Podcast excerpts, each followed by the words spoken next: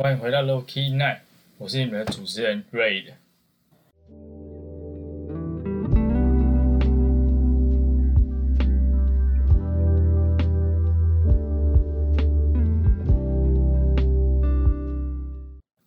那在节目开始之前，如果你还没有订阅我的 Instagram 的话，记得赶快去追踪订阅哦。然后也麻烦你们到我的 Apple Podcast 帮我留言。那我最近把平台转换到 First Story 上面，也希望大家可以到 First Story 上面订阅。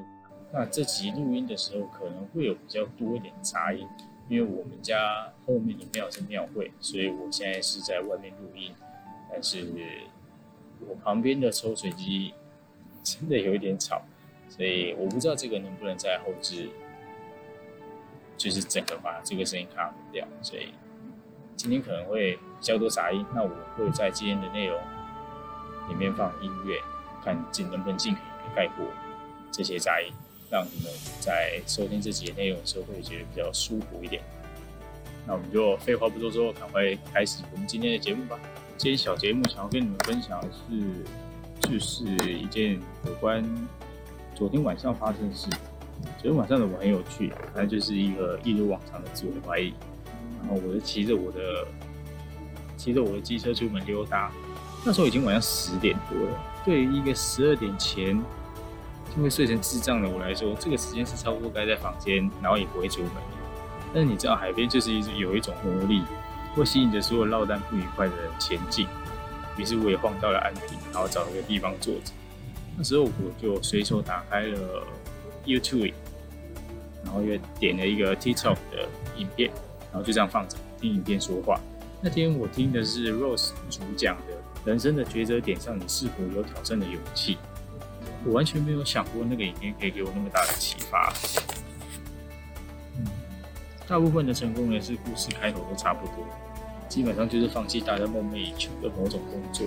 Rose 也是，他放弃了顶尖广告公司的职位，才发现原来这才发现原来这一间大公司非常有制度，就像所有的大公司一样。不同的是，这里已经有一套过往使用过最成功的广告手段，而且公司也希望你就照着这样的规则走就好了。所以这些规则对当初那个 Rose 来说，他怀有非常多的创意。以及想法，但是却没有办法发挥。入职没有多久，当时面试他的主管便找他来谈，然后主管一开口直说了：“当初我面试那个重新种植创意无限的 Rose 去哪了？”听完这句话，才让 Rose 整个人醒了过来。复复自己的内心之后，他离开这样的公司，转而来到飞碟唱片，这也是一个充满想象的世界。他才发现他的火力全部都回来了。后来他到雅虎，然后最后发展雅虎拍卖。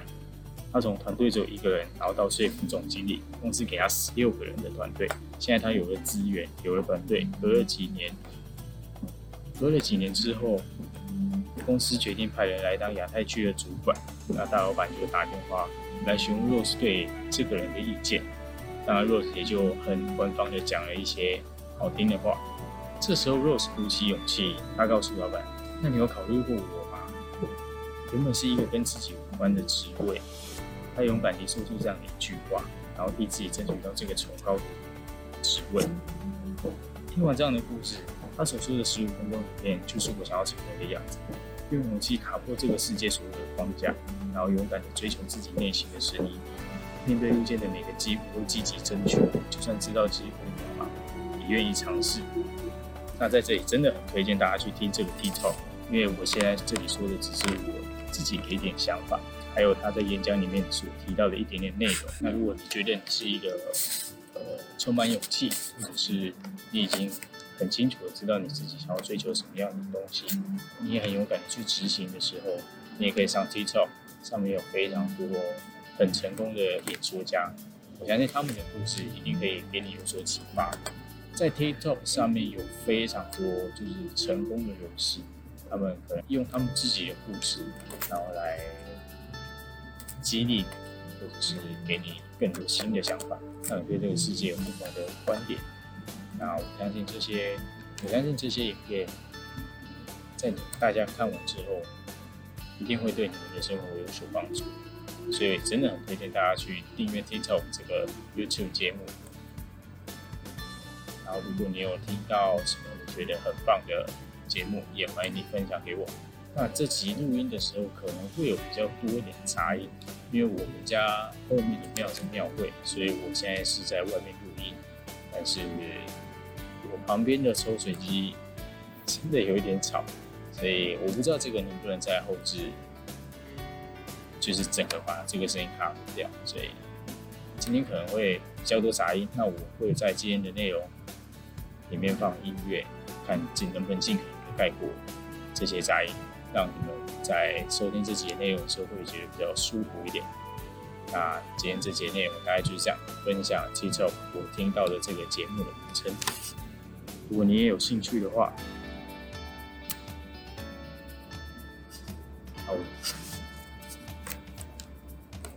那这就是这首小节目想要跟你分享的内容。我是瑞，下周见哦，拜拜。